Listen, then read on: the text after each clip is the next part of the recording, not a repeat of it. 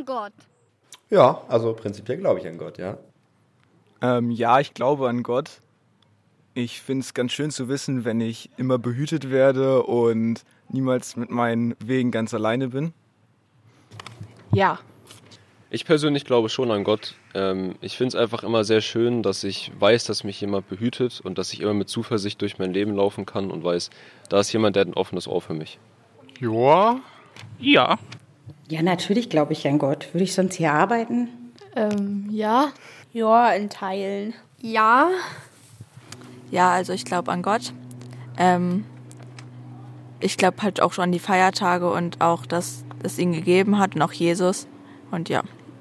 Ja. Ähm, also ich glaube schon an Gott. So bei bestimmten Situationen denke ich mir manchmal auch, wieso war er jetzt nicht da, aber ich glaube schon an Gott. Liebe Hörerinnen und Hörer, schön, dass Sie heute eingeschaltet haben und mit uns feiern möchten. In den kommenden vier Wochen werden uns Konfis in der Podcast-Andacht begleiten. Einige davon haben Sie gerade gehört. Ende Juli haben wir nämlich eine große Konfi-Aktion organisiert. Daran beteiligt waren Konfis und TeamerInnen aus Deichhorst, Farrell und Stur. Es gab ganz viele verschiedene Angebote, unter anderem vier Podcast-Workshops, in denen sich die Jugendlichen ausprobieren konnten, wie es ist, auf diese spezielle Weise Gottesdienst zu feiern. Heute sind mit Texten und Gebeten dabei Christoph, Eileen, Larina, Lenja, Lynn, Mayra, Nico, Nils und Sophia und ganz viele weitere. Musikalisch werden wir begleitet von Irina Matschenko, Simone Neunaber, Kirsten Ahrtal, Olga Burmeister und Christine Rauterberg. Für wen bin ich der Nächste? Wie gehe ich damit um, wenn sich Gewalt zwischen uns Menschen stellt? Anhand der Geschichte von Kain und Abel wollen wir uns mit diesen Fragen beschäftigen. So lasst uns diese Andacht feiern im Namen des Vaters und des Sohnes und des Heiligen Geistes. Amen.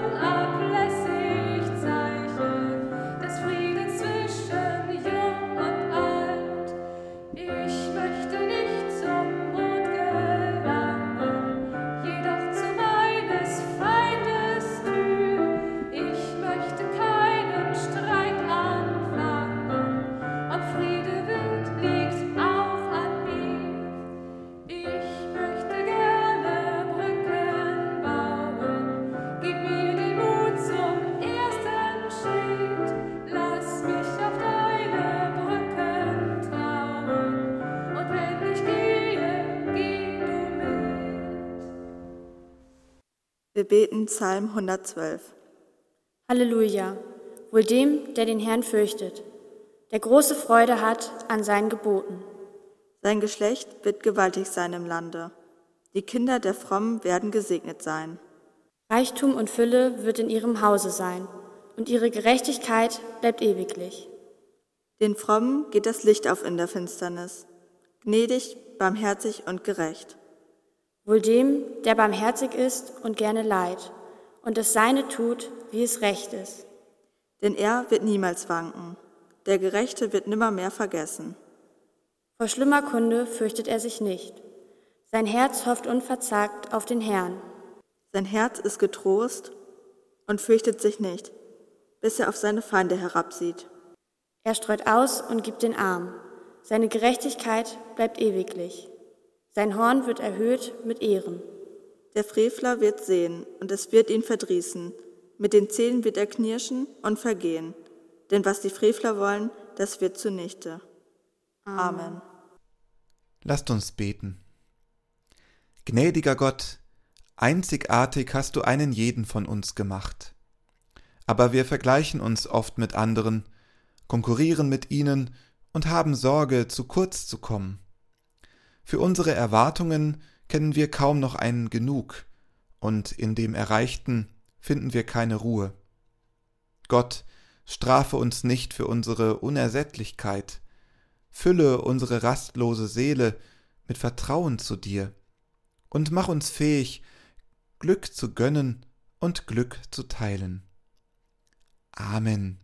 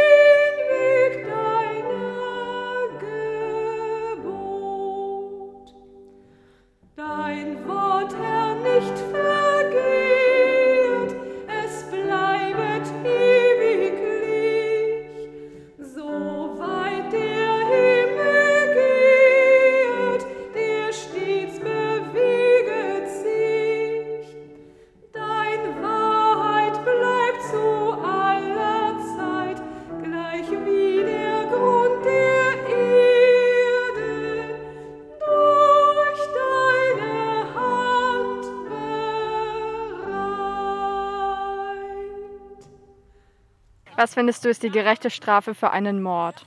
Eigentlich denkt man ja immer Todesstrafe oder so, wenn das sehr schlimm war, aber eigentlich finde ich es schlimmer, wenn du den dann sozusagen ein bisschen quälst.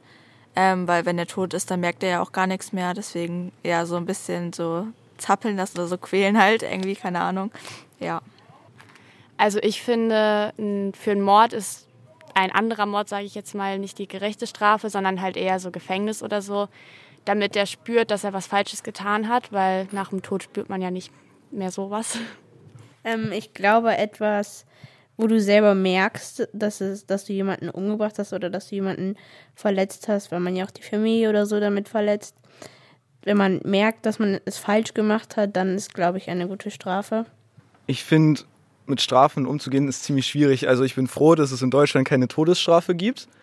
Ähm, und ich finde, jemanden umzubringen, weil er einen anderen umzubringen, umgebracht hat, ist absolut nicht die richtige Entscheidung. Ähm, dementsprechend finde ich eigentlich Gefängnis schon ganz gut und je nachdem, wie, äh, wie stark halt die Straftat war, äh, je länger muss er dann sitzen. Also 25 Jahre, 30 Jahre. Ich finde, dass äh, ein Mord schon lebenslänglich bestraft werden sollte.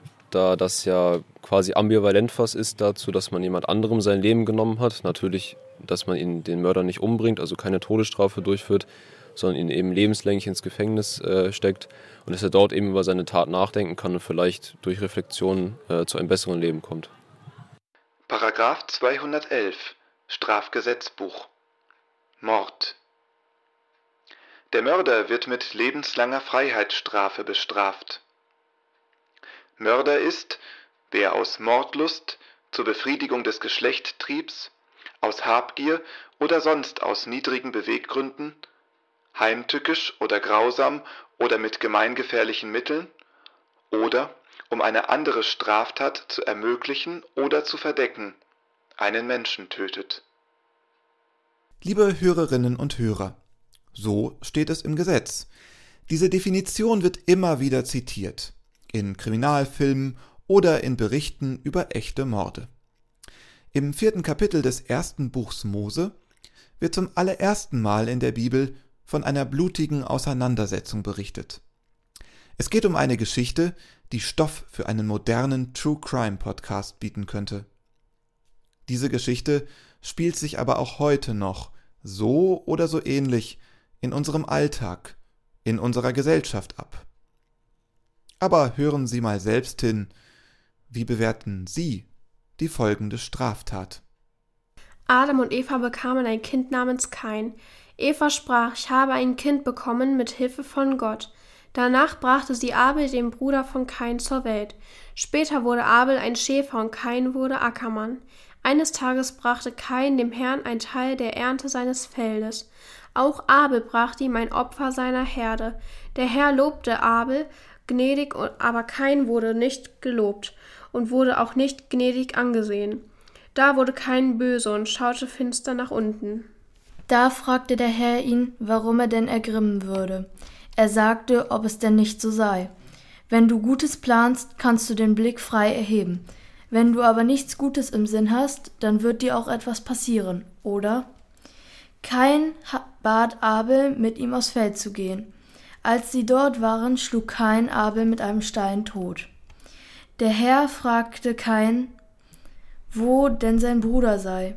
Kain log und sagte, er wüsste es nicht da er schließlich nicht der Hüter seines Bruders wäre.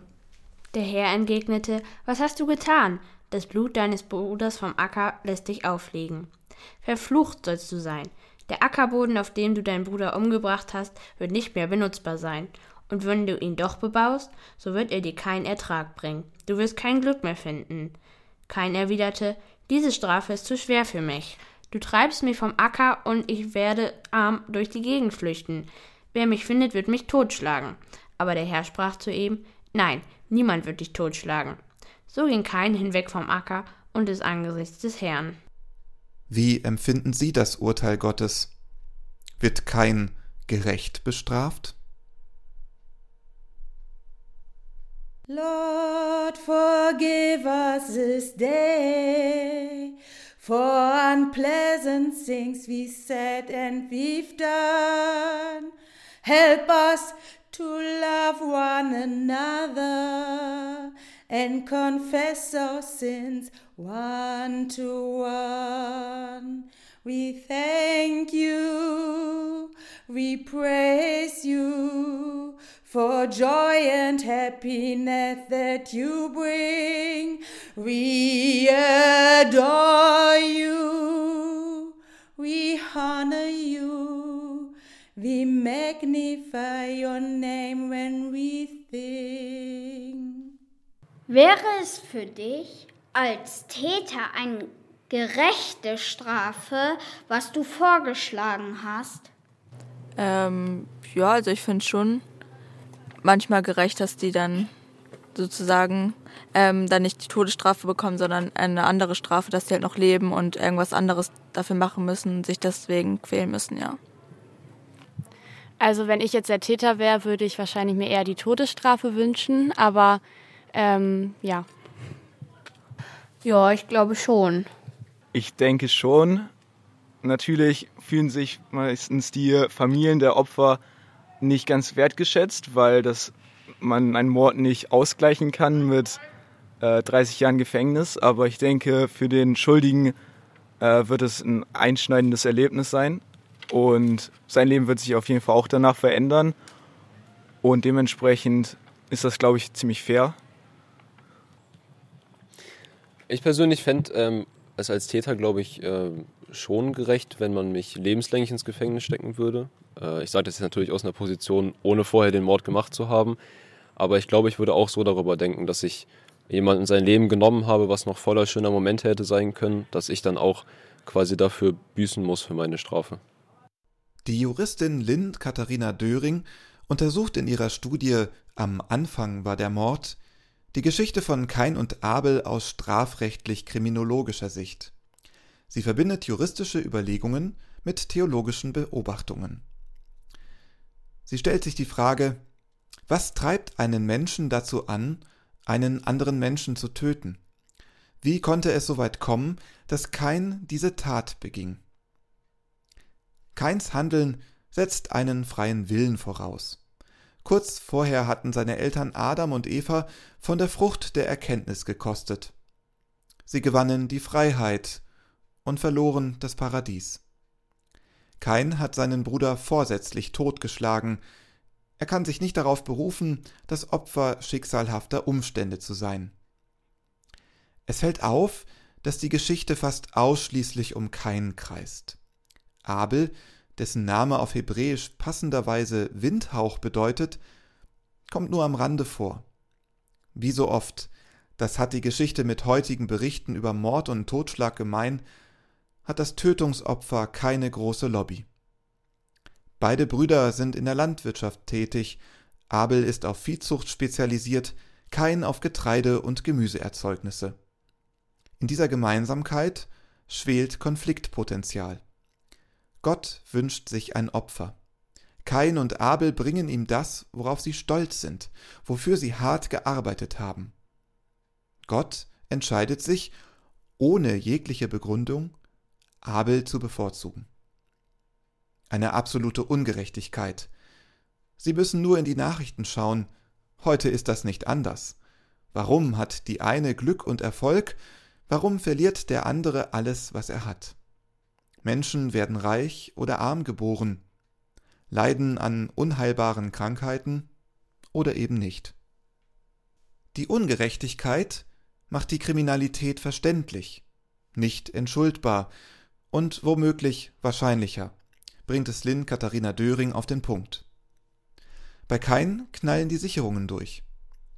Er suchte nach Anerkennung bei Gott und entscheidet sich nun, Abels Recht auf Leben abzuerkennen. Das ist das eigentliche Problem seiner Tat. Wie gehe ich damit um, wenn ich Ungerechtigkeit erlebe? Ich kann selbst aussuchen, welchen Weg ich gehe.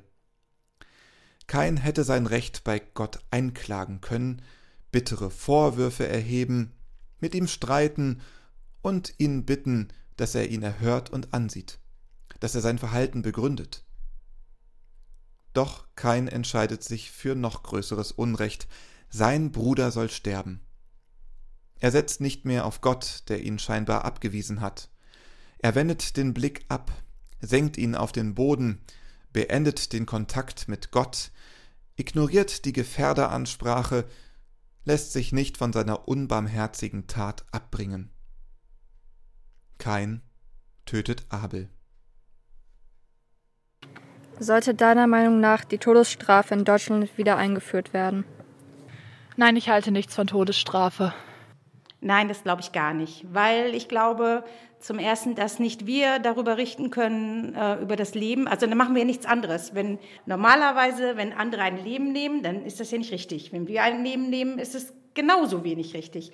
Von daher ähm, halte ich es für falsch. Und dann gibt es ja immer noch diese ähm, Fehler. Es gibt ja auch noch Fehler bei den Ermittlungen. Es, wie oft ist es schon, dass Leute ins Gefängnis gekommen sind und die waren es gar nicht. Jetzt stell dir vor, den hat man umgebracht. Dann ist es so endgültig. Man kann nichts mehr ändern, nichts mehr gut machen.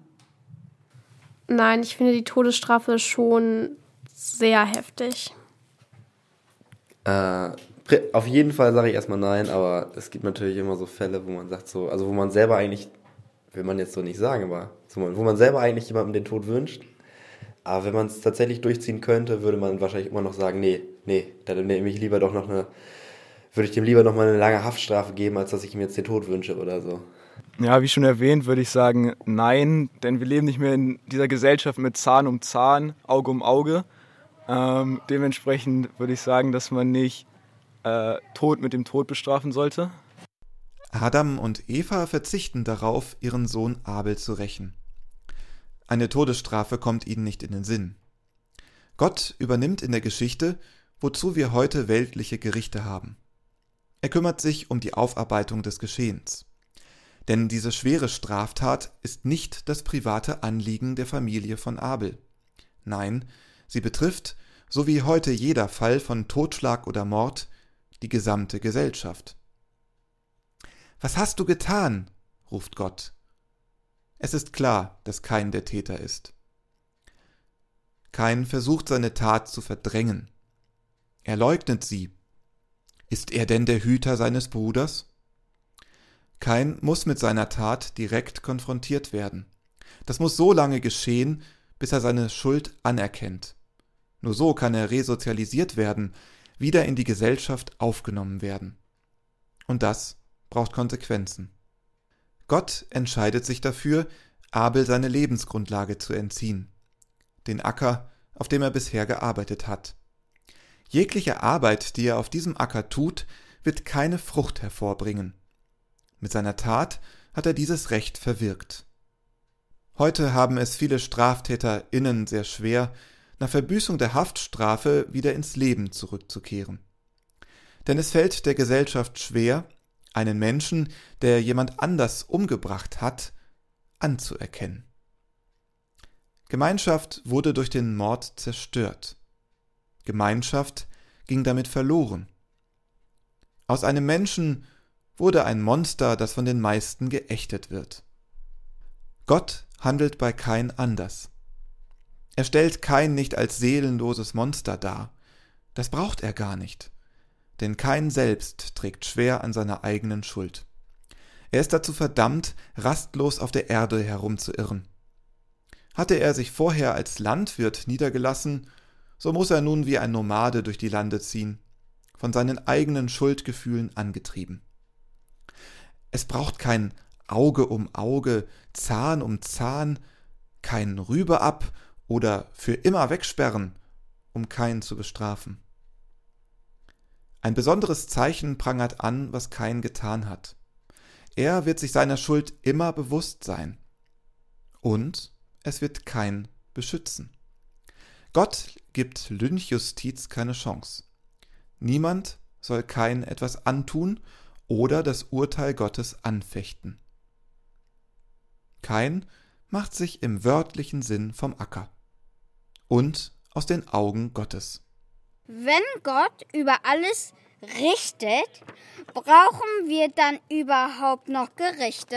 Ja, weil ja jemand äh, die Rechenschaft auch auf der Erde hier vollziehen muss und äh, Gott das sicher nicht überall und an allen Stellen äh, gleichzeitig kann. Ja, brauchen wir. Weil ähm, Gott kann sich ja nicht mit allen Gesetzen auf allen Ländern der Erde auskennen. Und dafür sind ja die Gerichte in jedem Land da. Ich glaube schon, weil äh, Gott spricht ja quasi auch durch uns und quasi ist ja dann das Gericht auch irgendwo ein Gericht vor Gott, wenn Gott in uns spricht, durch uns spricht. Ja, ich glaube schon, dass wir das brauchen, weil ich glaube, sonst äh, wäre Chaos in der Welt. Stellt euch vor, alle warten nur darauf, dass Gott irgendwann richtet. Und dann gibt es auch so viele Menschen, die glauben gar nicht an Gott. Also dann ist denen das furz egal, was sie machen, weil, das, weil sie ja nicht bestraft werden. Und ich glaube, wir brauchen einfach Regeln und Richtlinien auf der Welt, damit nicht alles in Chaos ausartet und jeder tut, was er will. Doch, ich glaube, wir brauchen tatsächlich Gerichte. Aber das letzte endgültige Gericht, das ist dann meiner Meinung nach bei Gott. Ähm, also ja, weil es gibt ja auch Menschen, die an einen anderen Gott glauben und das ist es, sonst ist es ja unlogisch. Ja, also ich finde schon, weil Gott spricht jetzt ja nicht immer mit dir. Also Manche Leute behaupten das vielleicht, aber mit mir hat er noch nie geredet. Ähm, und deswegen würde ich sagen, dass es schon noch Gerichte braucht und ja. Also ähm, ich glaube ja, weil halt manchmal Gott nicht da ist und deswegen denke ich, dass wir halt auch noch Gerichte brauchen. Gott ist ja allmächtig, finde ich persönlich. Dass, also er kann über alles richten, was er möchte. Ich finde aber, dass Gott eine andere Art von Gericht darstellt. Das wird ja auch ähm, immer wieder gesagt, dass Jesus quasi als Vertreter Gottes beim äh, letzten Gericht ähm, richten wird über die Sündiger.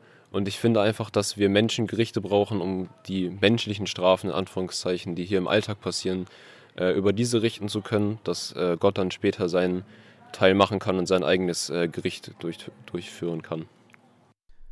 Gott kann oder will die Tat von Kain nicht verhindern. Abel stirbt durch die Hand seines Bruders auf dessen Feld. Gott leidet mit. Er stellt sich an Abels Seite, will wissen, wo er ist, wie es ihm geht. Gott solidarisiert sich mit den Opfern von Gewalt und Unrecht. Gott ist bei den Schwachen und Benachteiligten. Ihr Leiden lässt ihn nicht kalt. Nicht umsonst sagt Gott zu Kain, Die Stimme des Blutes deines Bruders schreit zu mir von der Erde. Gott zeigt uns, dass er kein Interesse daran hat, das Leiden zu vergrößern. Er durchbricht schon am Anfang der Bibel den Kreislauf des Todes. Gott lässt nicht zu, dass Mord mit Mord beantwortet wird. Auch der Mörder hat ein Recht darauf zu leben. Ich kann meinen Teil dazu beitragen, dass das so bleibt. Ich blicke auf von meinen eigenen Sorgen, meiner Angst, nicht anerkannt zu sein. Dann kann ich die Opfer von Gewalt, Armut, Krankheit, Arbeitslosigkeit und Ausweglosigkeit anschauen. Ich kann diese Menschen zu meinem, meiner Nächsten werden lassen. Dadurch, dass ich sie anschaue, gebe ich ihnen ihr Ansehen zurück. Die Geschichte von Kain und Abel zeigt, dass Gott sich denen zuwendet, die sich ihm hinwenden.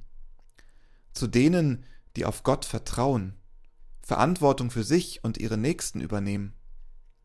Ich kann es tun im Gebet, in einem freundlichen Wort oder einer guten Aktion.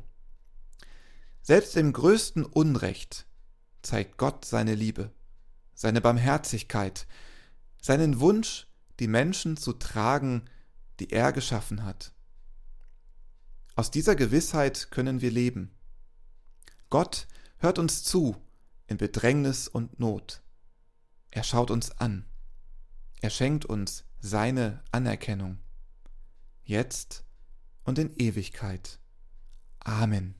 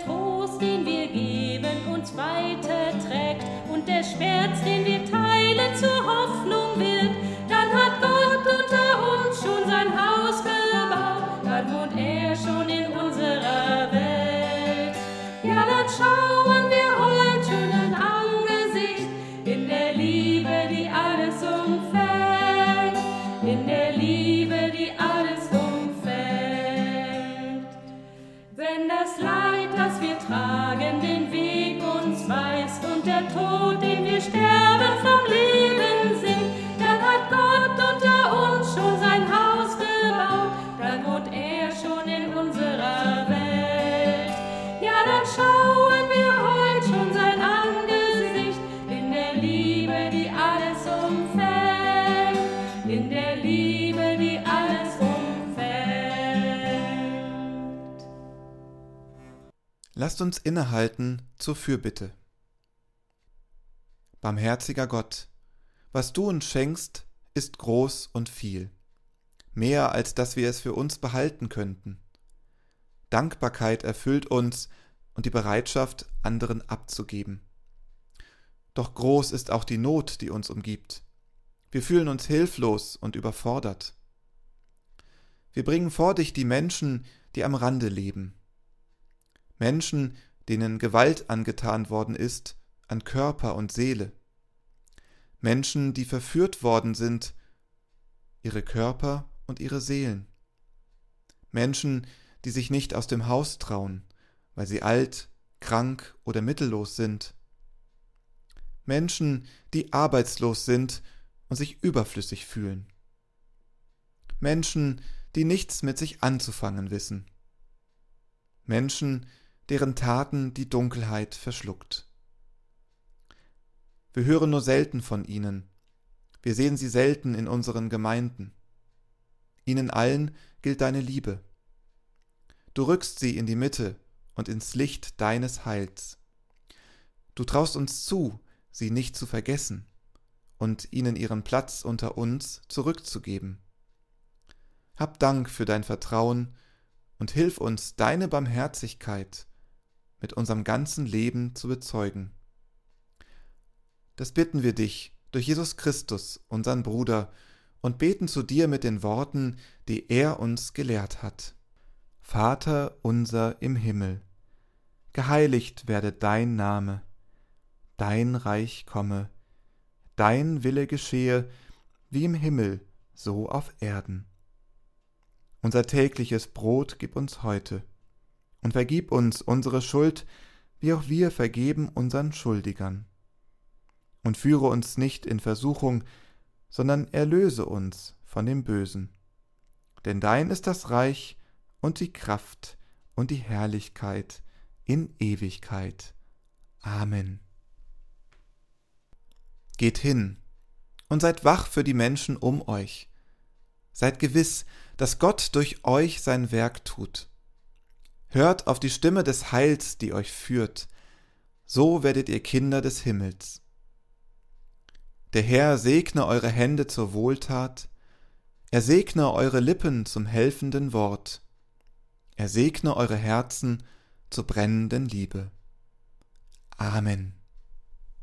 Well, I heard there was a secret chord that David played and it pleased the Lord. But you don't really care for music, do ya? Well, it goes like this the fourth, the fifth, the minor fall, and the major lift, the baffled king composing. Hallelujah! Hallelujah! Hallelujah! Hallelujah! Hallelujah!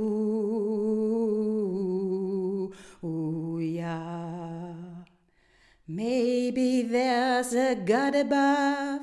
All I've ever learned from love is how to shoot somebody who outdo ya.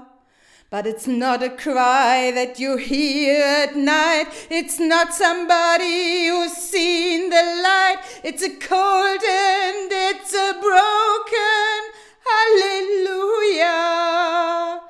Halleluja, Halleluja, Halleluja,